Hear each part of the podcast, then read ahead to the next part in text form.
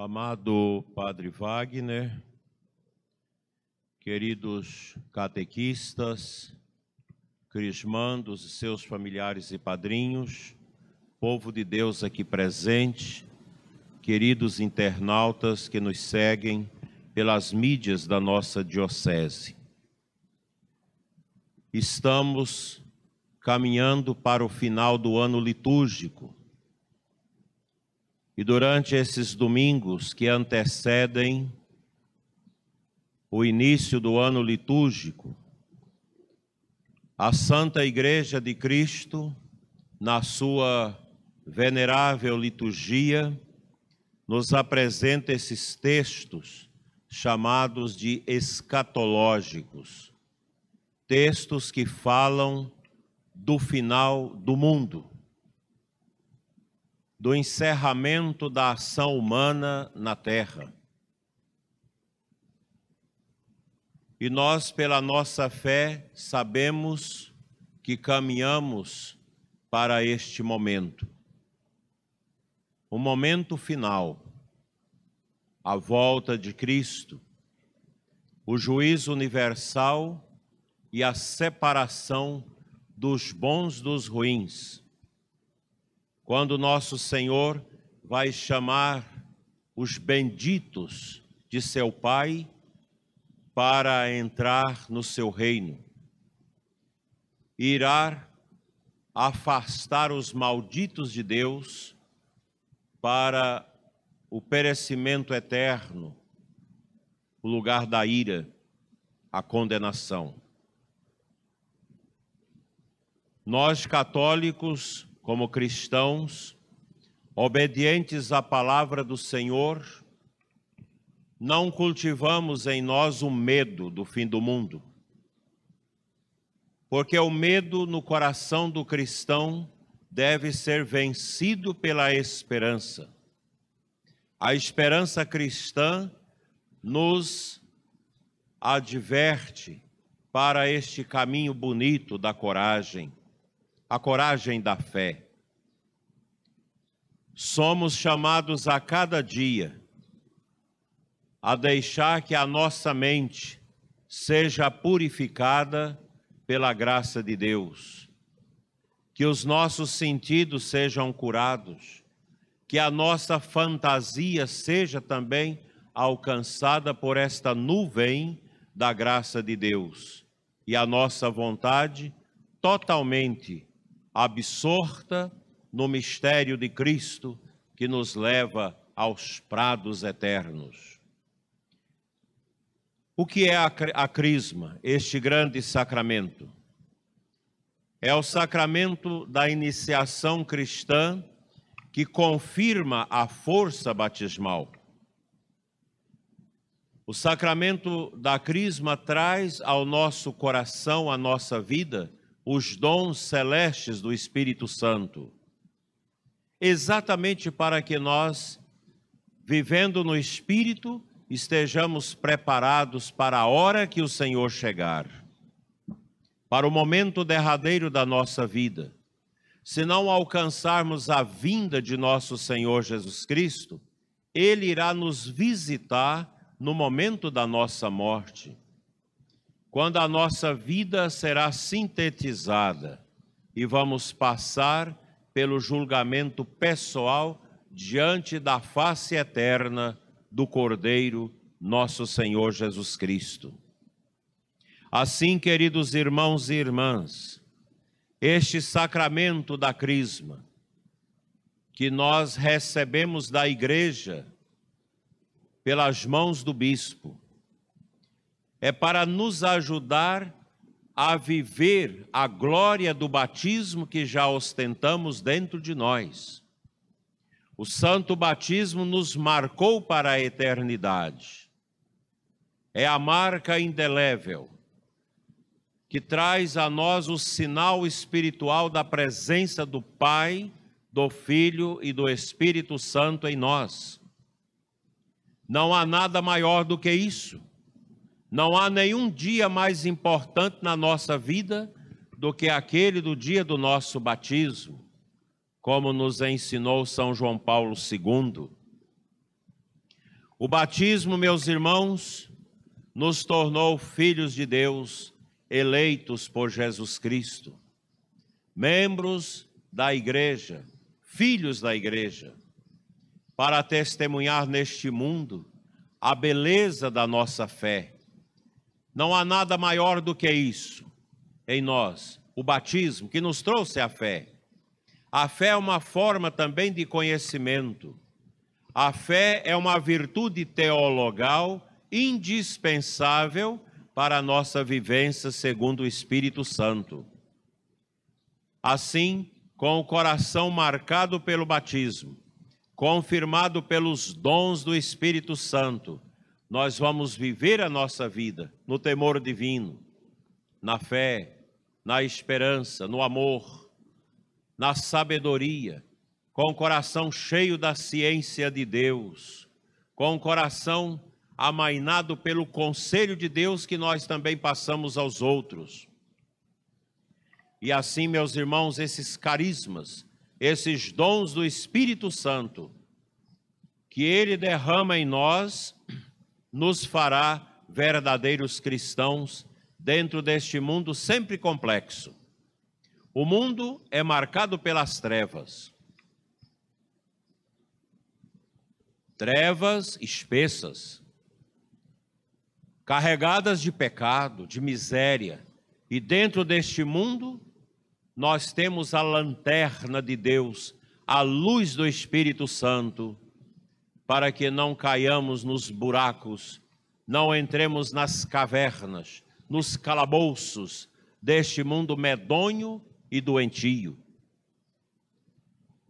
Agora, os governantes, os mandatários, preparam-se para o carnaval registrando os blocos, como no Rio de Janeiro, centenas deles, para um carnaval efusivo, barulhento, carregado de gente, que certamente vai renovar a pandemia no país, pois a pandemia entrou no Brasil pelo carnaval, ostentado pelo governo do Rio de Janeiro, de São Paulo e de tantos outros estados, fazendo com que a peste fosse avassaladora. E certamente agora renovará a miséria mortífera dessa peste com o carnaval. Passado o carnaval, certamente, tomara que Deus nos proteja, mas aumentará a doença Quais são as decisões que vão tomar? Fechar as igrejas na Semana Santa. Como no ano passado foi feito aqui no estado. Fecharam a Semana Santa. Quem tem a obrigação de fechar a igreja não é governo, não é prefeito, é o bispo. E nós nunca fomos irresponsáveis durante essa, esse período de peste com os nossos trabalhos na igreja. Mas a igreja é a primeira a ser enumerada para fechar as suas portas. Esses tiranetes de plantão que no mundo todo têm fechado as nossas igrejas, têm perseguido a fé, eles terão a mão de Deus sobre eles. Nós não podemos ficar nesta obscuridade de achar que nós devemos obedecer aos homens. Primeiro se obedece a Deus. E eu já quero avisar aos nossos mandatários que não venha com essa conversa fiada de fechar as igrejas na Semana Santa, como foi feito no ano passado. Vocês deveriam fechar o carnaval, não as igrejas. Os aviões sempre cheios, os mercados, as farmácias, sempre cheios, os ônibus, mas a igreja sempre foi vista como a disseminadora da peste. E até agora a gente não tem nenhum caso de peste que possa ter sido pego na igreja. Nós já tivemos padres com a Covid na nossa diocese. E na paróquia ninguém mais, somente o padre, que teve contato com tanta gente, atendeu confissões, celebrou missa, já com o vírus, mas não passou para ninguém, porque o padre tem cuidado. O padre sabe, está com algum sintoma, alguma coisa, tem o cuidado. Mas a igreja, as coisas de Deus são sempre visadas pela perseguição do mundo. O mundo nunca gostou da igreja, porque o mundo, o próprio Jesus diz, jaz sob o poder do maligno. Agora é moda no mundo todo as feministas ultrajar a igreja, sujar as nossas igrejas, vilipendiar as nossas igrejas, causar danos espirituais às nossas igrejas, promovendo esses atentados contra o sagrado. É a perseguição do mundo. E nós podemos ter certeza que, da agora em diante, as perseguições à fé serão grandes. Muito grandes. Mas a Diocese de Formosa jamais vai exigir passaporte sanitário para as pessoas participar da missa. Jamais vai exigir que os coordenadores, as pessoas que estão à frente da igreja, se apresente os chamados atestados vacinais. A vacina é importante, mas pesa sobre essas vacinas grandes dúvidas que nós podemos ler constantemente. E cada um deve ser respeitado na sua consciência. Se alguém em sã consciência não quer receber a vacina, nós devemos respeitar. Cada um é dono do sacrário da sua consciência. O que não podemos é descuidar os cuidados precisam ser mantidos. Mas nós não podemos agredir a consciência das pessoas, porque a consciência é o sacrário onde o Espírito Santo age. E o Espírito Santo é que dirige os nossos passos. É ele que nos conduz. É o Espírito Santo, meus irmãos, que nos dá o atestado do discernimento para sabermos como agir, como conduzir a nossa família, os nossos trabalhos, a nossa vida espiritual e cristã.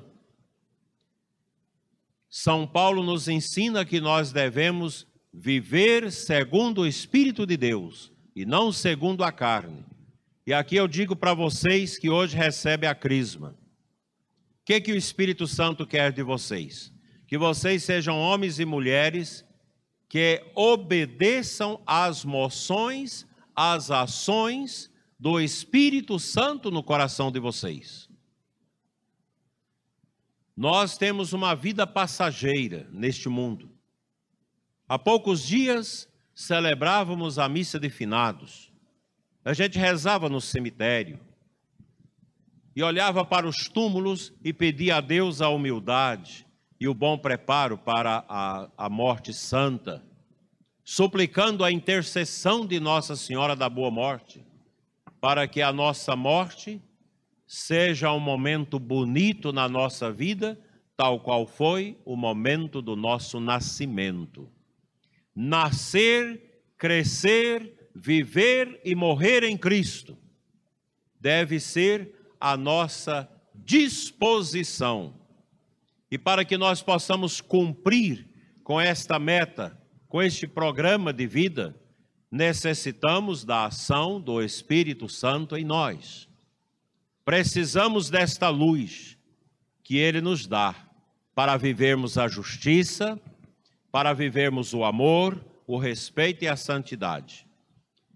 Se os católicos escutassem as moções do Espírito Santo em seus corações, ninguém mudaria de religião. Os casais não se separariam. Os jovens não entrariam no mundo das drogas. As pessoas não mergulhariam suas vidas nos vícios, na descrença, no pecado. Pois quem tem o Espírito Santo tem no coração um desejo grande da santidade. E a santidade é isso, meus irmãos, é viver a nossa justiça com Deus e com o próximo. A santidade nos leva a viver em Cristo, a crescer em Cristo, a morrer em Cristo. O que adianta ganhar o mundo? O que adianta mergulhar a vida nos prazeres passageiros carnais e mundanos, se no final da nossa existência nós vamos perder a nossa salvação. Daí a necessidade de educar os nossos sentidos, nosso olhar, nossa audição, a nossa boca, tudo, todos os sentidos precisam ser educados e alcançados por esta força do Espírito Santo que move os nossos corações, que move a igreja, que move a catequese, a evangelização, que move o coração nosso de sacerdotes. O mundo nunca precisou tanto do Espírito Santo como em nossos dias, quando o espírito das trevas tem ganhado muitas almas para o inferno. Muitas pessoas mergulhadas nas trevas, nas trevas do pecado, nas trevas da ignorância, nas trevas do desamor, da injustiça, da mentira, da corrupção e de tantas outras misérias. Quantos jovens estão mergulhados na condenação eterna porque não querem Deus? Querem levar uma vida sem Deus, uma vida divorciada, separada de Deus. Quando nós separamos o galho de uma árvore, ele seca. O tronco continua verde vivo, mas o galho que é separado morre. Assim morre a vida de quem é batizado, de quem é crismado, de quem é católico, quando separado de Cristo. Quando eu deixo o pecado decepar a minha união com Cristo, que é a árvore da vida, eu morro. E Jesus fala: estes galhos secos serão jogados ao fogo e queimados. Queimada será a alma que nesse mundo escolher o caminho sem Deus que escolher o pecado como meta da sua existência, os prazeres como sentido para a vida e a liberdade de fazer o que quer, prescindindo daquilo que Deus quer, que é reger a nossa liberdade para o bem, para a luz. Ninguém foi criado por Deus para perder a sua salvação. Todos nós somos amados por Deus. O Espírito Santo é o amor do coração do Pai e do coração do Filho, derramado em nossas vidas já no batismo. De certa forma, aperfeiçoado pela crisma e mantido na sua unção pelos demais sacramentos, pela oração e pela escuta da palavra. O nosso projeto de vida é isso, não é outro. Deixar-se conduzir pelo Espírito Santo. É o Espírito de Deus que nos guia. É Ele que nos faz realmente ser pessoas alegres e felizes. A alegria e a felicidade do mundo são passageiras, são tão curtas como o coice dos porcos. Passa a alegria do mundo, as satisfações do mundo passam e deixa no coração da pessoa humana o vazio. Que tamanho é a tristeza, que dor fica no coração de quem se entrega às coisas passageiras do pecado. O pecado, meus irmãos, produz em nós uma ressaca, uma tristeza, uma angústia, que o diabo diz: você, para curar disso, tem que pecar de novo.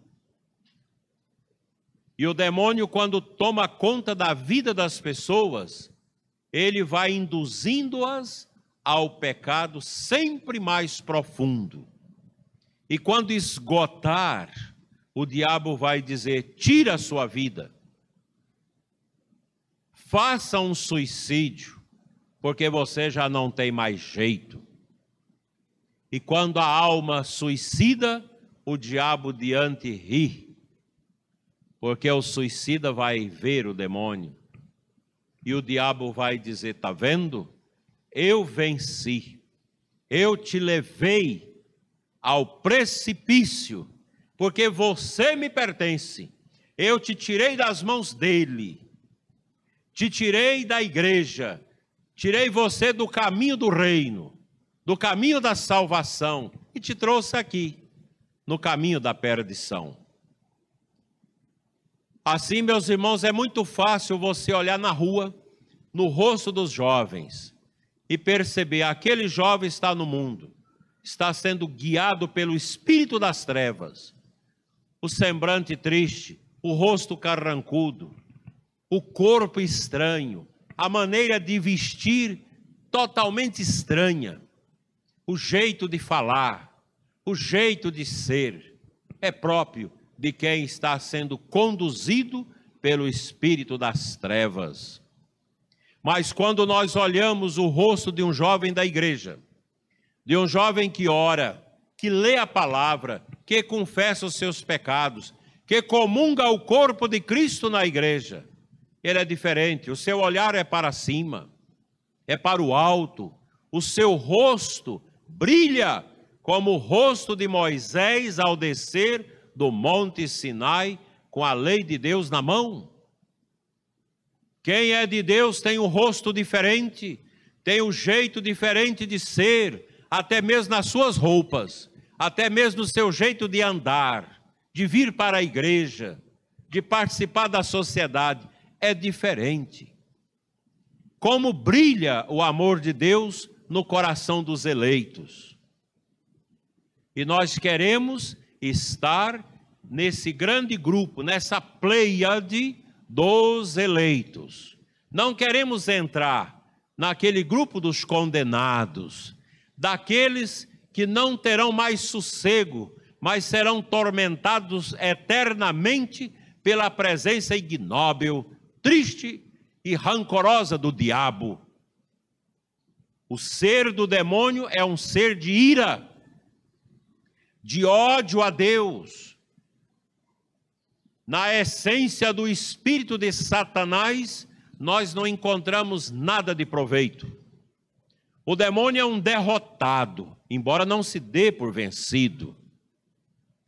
O demônio é o pobre, é o esculhambado, mas que exerce um poder sobre as almas que se deixam esculhambar, das almas fracas, das almas que não oram, das almas que não amam, das almas que não buscam a Deus. Como o demônio ganha força através das opções de pecado, que nasce no pensamento. Satanás não tem poder de entrar na mente, na consciência das pessoas para saber o que elas pensam. Mas ele é capaz de tentar as almas para pensarem mal e cair no pecado. E quando peca e quando cai, vem o escarnecimento do diabo. Tá vendo? Eu te venci. Tá vendo? Você é fraco. Você não é capaz de seguir a cruz dele. E o diabo, para levar as pessoas à tentação, diz: Como você vai seguir um fracassado que morreu na cruz? Como você vai seguir alguém que foi morto escandalosamente no Calvário? Como você vai seguir isso que pede que você também tem que carregar a cruz? Como você vai seguir esse homem que só pede coisas difíceis para você, não trair a sua esposa, o seu marido, não praticar a injustiça, não roubar, não fazer o mal ao próximo, não dançar, não fazer as coisas erradas, não ir para o carnaval. Como você vai seguir isso? Venha para cá, porque aqui eu te libero. Aqui você pode beber o sangue do próximo.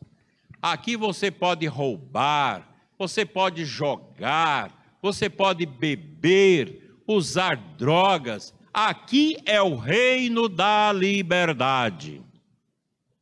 E a alma pobre, sem Deus, iludida, acha que o diabo é verdadeiro. Aí começa a fazer tudo que o mundo pede. Desconfigura seu corpo, bota tanta coisa no corpo, tanta vaidade, tanta esquisitice, e quando chega no fim do poço, o diabo diz: Eu roubei a sua liberdade. Você agora é meu escravo, escravo eterno. E Satanás vai zombar eternamente da alma condenada. A alma no inferno não tem sossego. É um refluir eterno de zombaria do demônio, de tristeza e de ira contra Deus. Ao contrário, meus irmãos, o Espírito Santo, devagarinho, humilde, toca o nosso coração e diz: não vai por esse caminho. Não entra nisso. Carregue a cruz. Ame o seu sofrimento. Coloca seu sofrimento na cruz. Escute a voz do Pai. Vai para a igreja orar. Sofra, as suas lágrimas se tornam cristais para Deus, porque você as oferece a Ele. Tenha paciência com esse câncer. Tenha paciência com a morte do seu pai, da sua mãe, do seu esposo, da sua esposa, do filho, de quem quer que seja. Confie, eu estou contigo. Vinde a mim, você que está oprimido e sofrido. Vai até o sacerdote, joga seus pecados nas mãos de Cristo pelas mãos do Padre. O Espírito Santo vai nos admoestando. E às vezes você está falindo nas suas forças e o Espírito diz: coragem, levante os seus olhares, porque a libertação está próxima. Cristo te libertou das cadeias. Aceita Jesus, que você vai ser verdadeiramente livre. E a alma, meus irmãos, orante, que carrega seu sofrimento, todos os seus desafios neste mundo, com o olhar fixo em Cristo, motivado pela força e a luz do Espírito Santo, terá o céu. O que é o céu? É o contrário. Lá daquela borra escura e fétida do diabo. O céu é o refluir eterno do louvor, da alegria, das almas extasiadas no amor da Trindade Santa, no amor eterno, no amor que nunca se esgota e que nunca cansa. As almas em Deus, 1 Coríntios 15, 28, todos em Deus, no mistério do amor eterno, na alegria da salvação eterna, porque estas almas viveram a experiência da liberdade em Cristo. Foram livres e fiéis a Jesus neste mundo e ganharam a eternidade. No inferno, a alma estará acorrentada para sempre na ira e no ódio. Por isso, meus irmãos, é fácil entrar no caminho de Deus. É só deixar o Espírito nos guiar. E quando você tiver um pensamento, pergunte: é de Deus? É do meu espírito ou é do demônio? Se for só do seu espírito, não siga, porque seu espírito é pobre, ele precisa da configuração ao espírito de Deus. Não deixe que estas atitudes turvas deste mundo entre na sua alma. E vocês que hoje recebem a crisma, lembrem-se, a missa dominical é indispensável para o católico. Nós saímos da nossa casa até a igreja. Todos os domingos, é aqueles que têm condição de ir durante a semana, ainda melhor aumenta ainda mais a caridade em Cristo. E você vem, chega antes da missa para adorar Jesus no Santíssimo Sacramento, para rezar seu terço, para fazer suas devoções. E depois a Santa Missa, a escuta da palavra, a comunhão no altar, fortalece a nossa vida para a gente não ficar nesta obscuridade. Porque aí, o domingo com a missa é uma semana na graça. O domingo sem missa é uma semana sem graça.